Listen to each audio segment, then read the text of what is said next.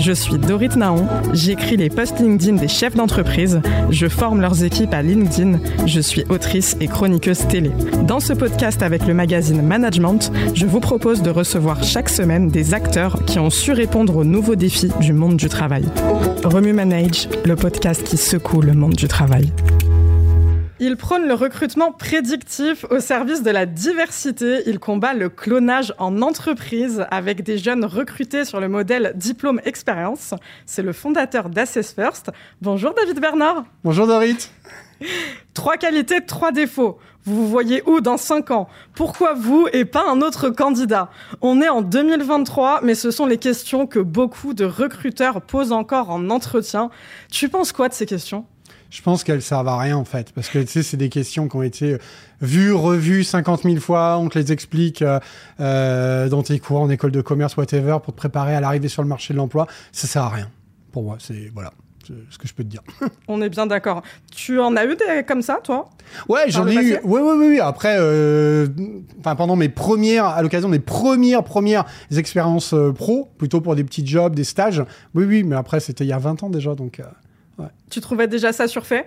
Ouais, je trouvais ça surfait parce que bah, tu, tu, tout le monde répond la même chose, tu vois. Tout le monde répond la même chose. Euh, euh, une qualité, euh, je suis travailleur, euh, je suis, j'ai le sens du travail en équipe, j'arrive à collaborer avec les autres, j'ai de l'écoute, de l'empathie. Et tes défauts, bah, t'es trop pointilleux, tu t'engages parfois un petit peu trop, tu prends les choses trop à cœur. Enfin, ça n'a aucun intérêt. Enfin, poser une question à laquelle tout le monde, ou en tout cas à laquelle 90% des gens vont répondre la même chose, c'est pas une question qui va te permettre de, de bien comprendre ce qui fait l'unicité en fait d'un candidat. On est mille fois d'accord. Dans un entretien avec Welcome to the Jungle, tu as dit on va rechercher des jeunes diplômés de grandes écoles avec, si possible, 300 expériences dans une entreprise qui ressemble à la nôtre. C'est quoi le danger de rechercher systématiquement les mêmes profils? Alors le danger de rechercher, bah déjà c'est que tu vas avoir une, euh, comment dire, tu vas te retrouver avec des personnes qui pensent toutes de la même manière, euh, des personnes qui réagissent toutes de la même façon. Et aujourd'hui on évolue dans un monde bah, où il euh, y a plus, on le sait, hein, euh, plus de volatilité, d'incertitude, de complexité, d'ambiguïté. En fait, il faut euh, faire preuve de créativité pour résoudre les problèmes auxquels on est confronté. Et si à un moment donné, tu mets des personnes qui ont toutes été formées dans le même moule, qui ont toutes les mêmes références, les mêmes cadres de pensée, mais qu'est-ce, que qu'est-ce qui va sortir? Il va rien sortir en fait de créatif. Donc ouais, c'est c'est dangereux, quoi. Et puis, et puis euh, aussi ce truc qui fait que bah, quand tu présélectionnes, par exemple, uniquement des gens qui viennent euh, des trois ou quatre, cinq meilleures écoles de commerce ou écoles d'ingénieurs, bah, quelque part, tu vas faire une présélection euh, pas seulement sur les écoles, mais également sur le background socio-économique des parents de ces personnes-là.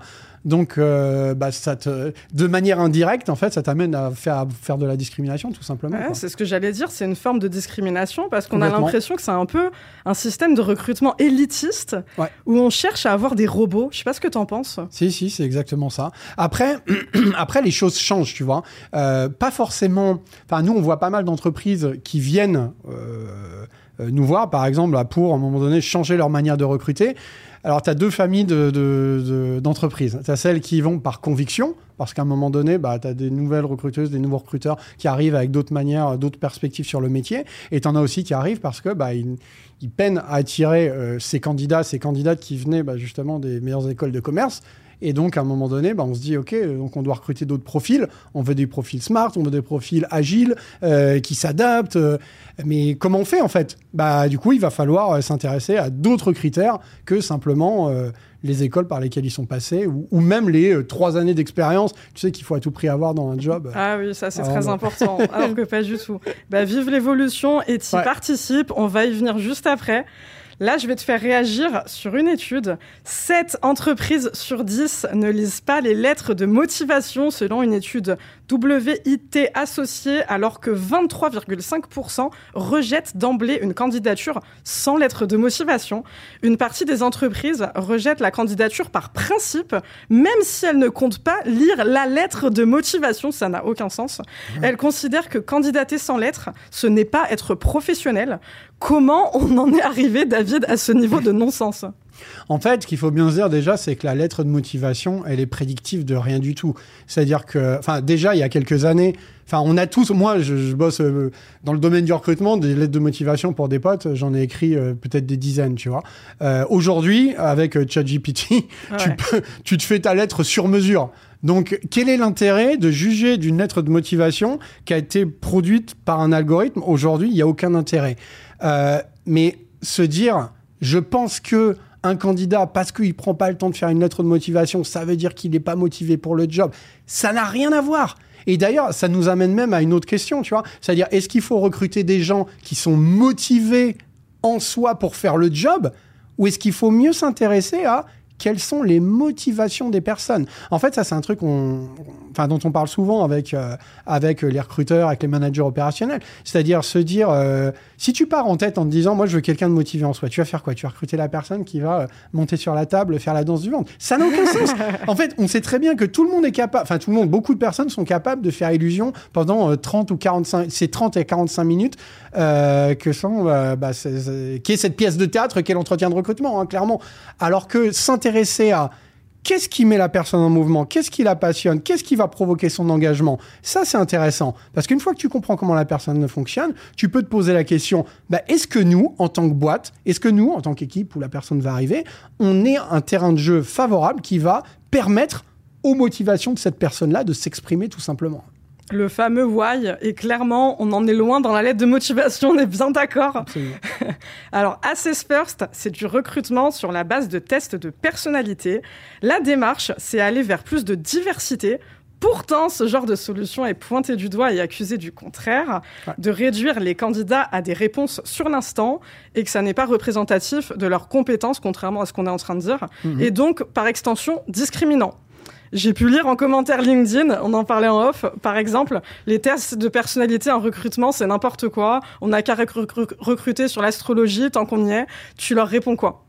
En fait, la différence entre l'astrologie et ce qu'on appelle la psychométrie, c'est-à-dire l'évaluation bah, des, qualités personnelles des individus au travers des tests, c'est qu'il n'y a aucune base euh, rationnelle, scientifique à l'astrologie. Ce qu'il faut bien dire, c'est que l'astrologie, ça vient d'où? À un moment donné, il y a des gars et des nanas qui ont regardé, qui ont levé la tête euh, il y a des, milliers d'années et qui ont regardé le ciel, voilà, et qui ont vu des constellations et qui se sont mis à leur donner des noms. Et depuis, à partir de ça, en fait, ils ont fondé toute une théorie donc voilà, bah, on va se dire il y a 12 signes, à chaque signe il va y avoir des caractéristiques euh, personnelles et ainsi de suite. Mais en, fait c'est ce qu'on appelle une pseudo-théorie.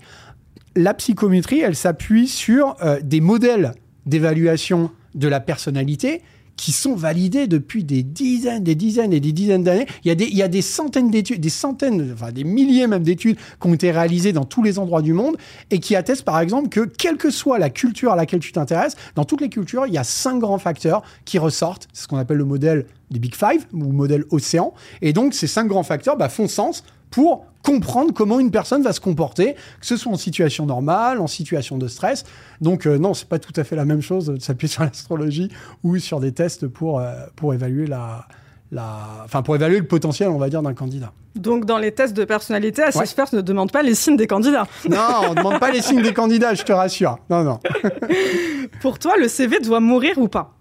Alors est-ce que le CV doit mourir euh, ou en tout cas il doit, il doit sacrément se transformer? Aujourd'hui, qu'est-ce que tu vas trouver dans un CV Les infos qu'on va retrouver principalement, tu as les écoles par lesquelles les personnes sont passées, le nombre d'années d'études, euh, les expériences euh, précédentes, enfin antérieures de la personne.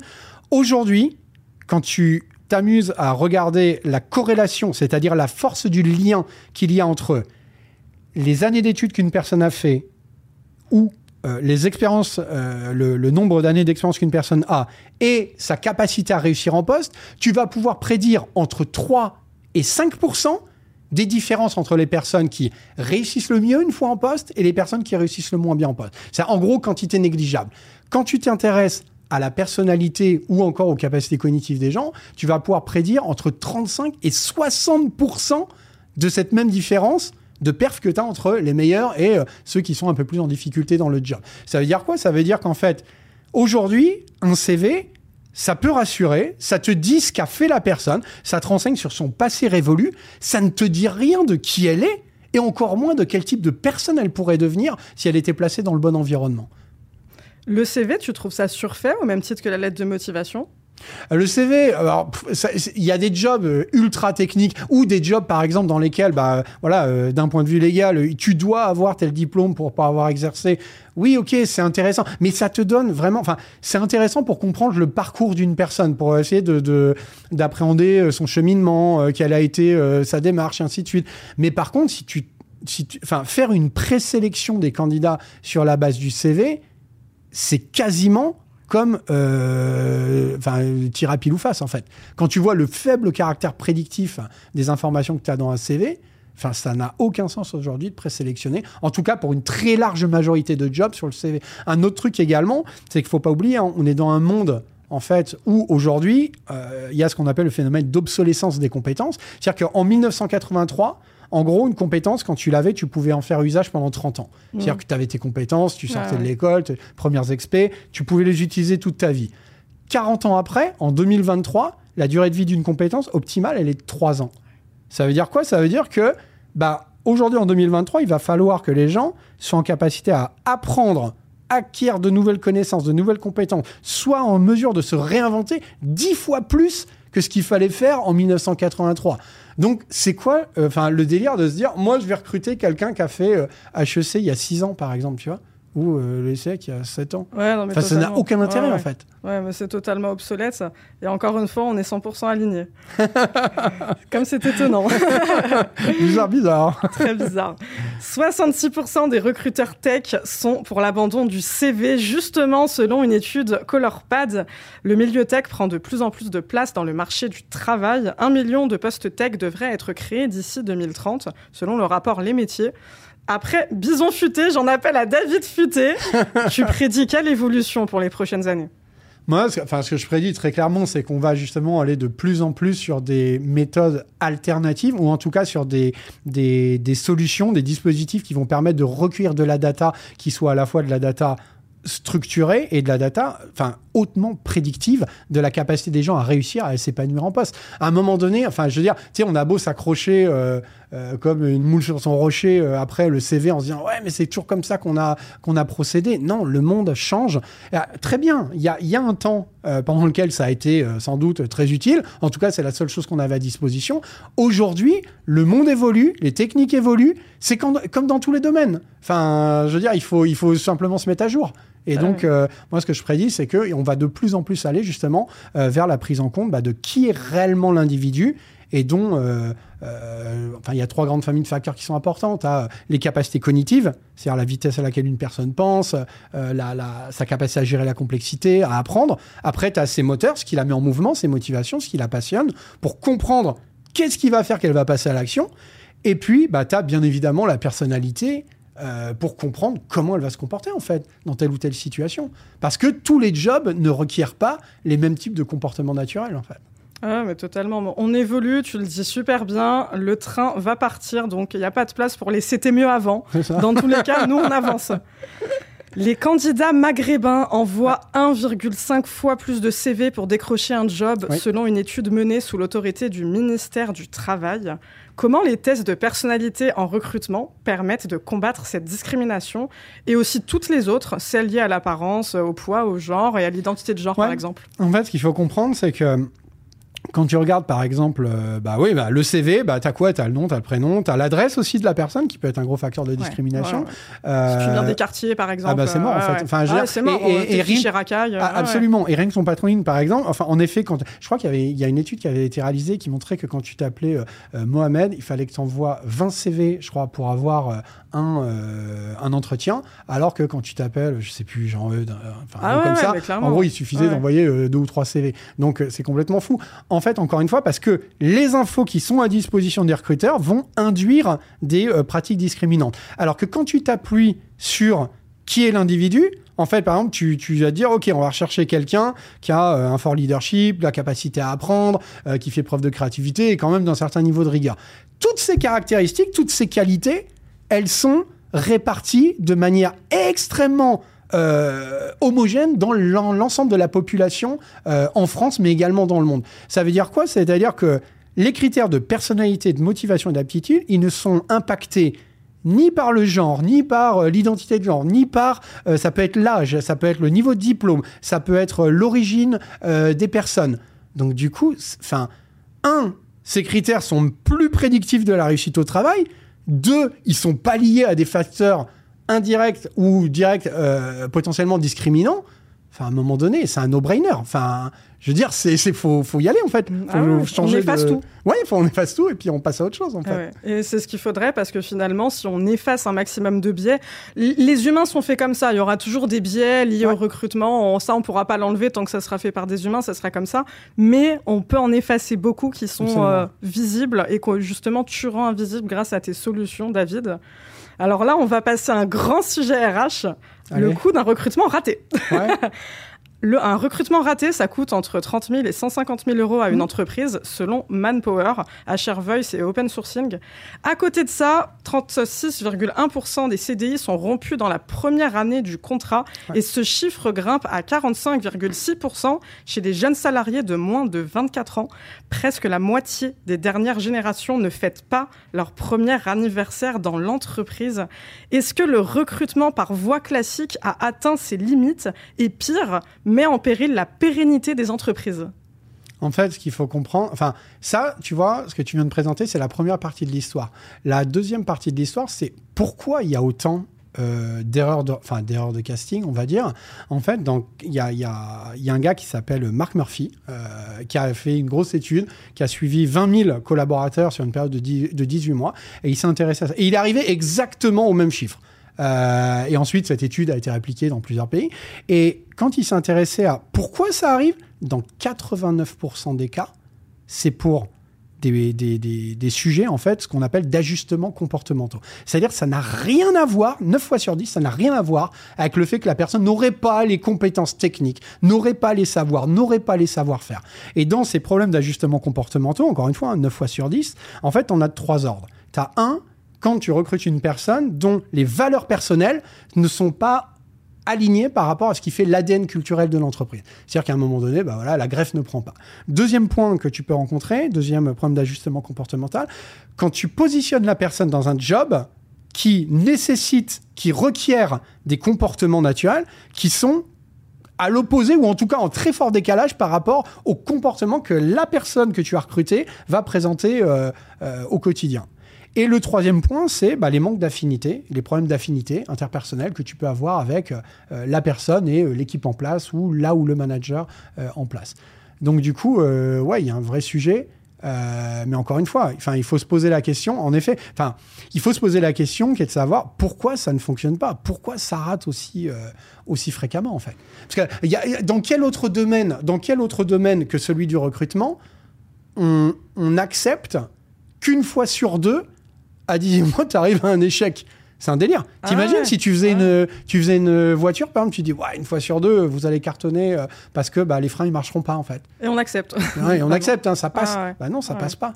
Et il n'y a aucune raison. Enfin, tu vois, ce que je me dis toujours, c'est que j'ai tendance à me dire, on- dans une vie, on passe 80 000 heures à bosser. 80 000 heures, c'est 54% du temps où tu dors pas. C'est à peu près un quart d'une vie tout entière. Enfin, déjà pour l'entreprise, le coût il est énorme, mais même au niveau social, au niveau individuel, enfin recruter des personnes pour les foutre dans des jobs dans lesquels ils vont pas pouvoir actualiser leur potentiel, enfin dans lesquels ils ne seront jamais heureux, euh, les dégâts que tu as, les collatéraux, c'est-à-dire euh, les problèmes de morale que tu vas avoir au sein de l'équipe, euh, les investissements que tu as fait en termes de formation, enfin c'est un une cata en fait. en Ah vrai. ouais. Mais on peut même aller plus loin et parler des personnes justement qui recrutent et qui Ouais. n'ont pas les outils et les moyens et qui finalement souffrent. Absolument. Parce que le taux de burn-out chez les RH et les recruteurs, il est énorme. Ouais, il est énorme. Il Ouais. est énorme. Et en partie, c'est lié à ces recrutements ratés, justement, parce qu'ils ont justement ces, ces outils euh, Mm. qui sont un petit peu arriérés et qui, qui collent plus avec euh, ce que les jeunes attendent, avec ce que les gens attendent même dans le monde du travail. Quoi. Ouais, c'est vrai qu'ils n'ont pas une vie facile. Hein. C'est-à-dire que Ah, c'est dur d'être RH et c'est dur recruteur. d'être. RH et On tape recruteur. beaucoup sur eux, mais c'est pas Car- facile. Carrément. En fait, ce qu'il faut bien comprendre, c'est que quand le recrutement réussit, généralement, c'est grâce au manager, et quand il a raté, c'est parce que le recruteur n'aura pas fait son, son job, tu vois. Enfin, Ouais. c'est souvent. euh, alors qu'en fait, on sait très bien que c'est pas ça, quoi. Ah, Mais bon, Ce n'est pas aussi simple. Tout n'est pas binaire. non. Je te fais réagir à un dernier chiffre assez alarmant. Chaque année, 120 000 jeunes de 18 à 24 ans sortent du système scolaire sans diplôme selon l'éducation nationale. L'entrepreneuriat a le vent en poupe, la débrouillardise aussi. Mm. Olivier Chaven, président du réseau Entreprendre, a dit ils sont en permanence en recherche de connaissances, de formation. Aujourd'hui, vous avez tous les outils sur Internet pour avancer. Toi qui proposes des solutions de recrutement avant-gardistes aux entreprises, je te le demande, est-ce que les entreprises sont prêtes à accueillir des profils audacieux? Et euh, autodidactes Alors, deux choses. Euh, certaines boîtes, ouais, clairement. On a même euh, des cas, tu vois, de d'écoles comme la Rocket School par exemple, qui forment à tous les métiers du digital, les métiers en tension sur le digital par exemple, et qui recrutent bah, des personnes qui sont euh, soit totalement reconversion, soit qui n'ont pas forcément de formation préalable. Et ensuite, bah, tu as des boîtes qui recrutent, qui, qui, vont les recruter, donc ça fonctionne. Et puis, tu as, euh, les entreprises aussi qui, qui, vont y venir par la force des choses, quoi. Tu vois? C'est-à-dire qu'à un moment donné, bah... Enfin, si, encore une fois, hein, tout le monde parle de la pénurie des talents. Moi, ce que je dis souvent aux recruteurs, c'est que ce qui est trop restreint, c'est pas euh, le pool de talents, en fait. Ce qui est trop restreint, souvent, c'est la vision qu'ils se font de qui est digne d'être considéré comme un talent. Et donc, euh, ouais, je pense qu'à un moment donné, euh, euh, soit elles le font d'elles-mêmes, soit elles seront obligées à un moment donné ou à un autre d'y aller. Quoi. Ouais. Il a peur finalement de sortir des sentiers battus parce que bah, tu l'as dit très bien dans ton entretien passionnant d'ailleurs avec Welcome to the Jungle. On cherche des clones, on cherche des diplômes, on cherche des expériences et on voit un CV vide, encore une fois CV, lettre de motivation on se dit c'est pas professionnel. On en revient toujours à ça en fait. Mmh.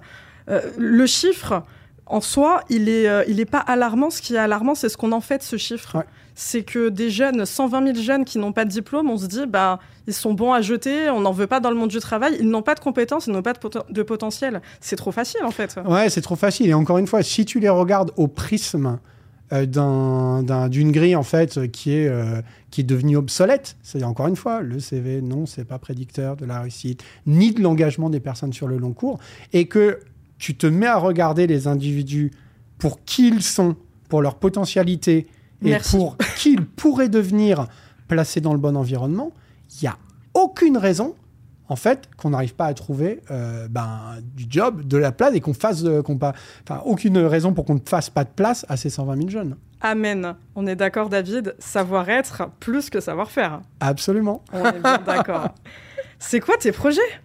Mes projets, alors les projets d'Assess First, euh, donc là on vient de lancer deux nouvelles solutions. Donc une solution dédiée, enfin qui s'appelle Attract, donc dédiée à la gestion de la marque employeur. Euh, en gros, c'est une solution qui va permettre aux entreprises de donner davantage de visibilité bah, sur les jobs pour lesquels elles recrutent et de se constituer des pipes de candidats qualifiés. Et par ailleurs, on a également lancé une autre solution qui s'appelle Sourcing by Assess First, donc qui permet désormais à nos, utilisateurs, à nos clients et aussi aux nouveaux qui le souhaiteraient, eh euh, d'accéder à une base de plus de 350 000 talents ultra qualifiés, à la fois sur leur capacité cognitive, sur leur motivation, sur leur personnalité. Et c'est bah, la première base qui va permettre euh, d'aller chercher directement, d'aller targeter directement des profils sur la base, encore une fois, bah, de qui ils sont et pas seulement de, de ce petit bout de papier qu'on appelle le CV en fait. J'ai envie de dire Amen. eh bien, écoute, merci beaucoup pour tes engagements. Merci d'avoir été avec nous, David Bernard, et prends soin de toi. Merci Dorit. Merci à toutes et à tous. Merci d'avoir écouté ce podcast. Si vous avez aimé, abonnez-vous sur votre plateforme préférée, ajoutez des étoiles, des likes et des commentaires. Rendez-vous la semaine prochaine.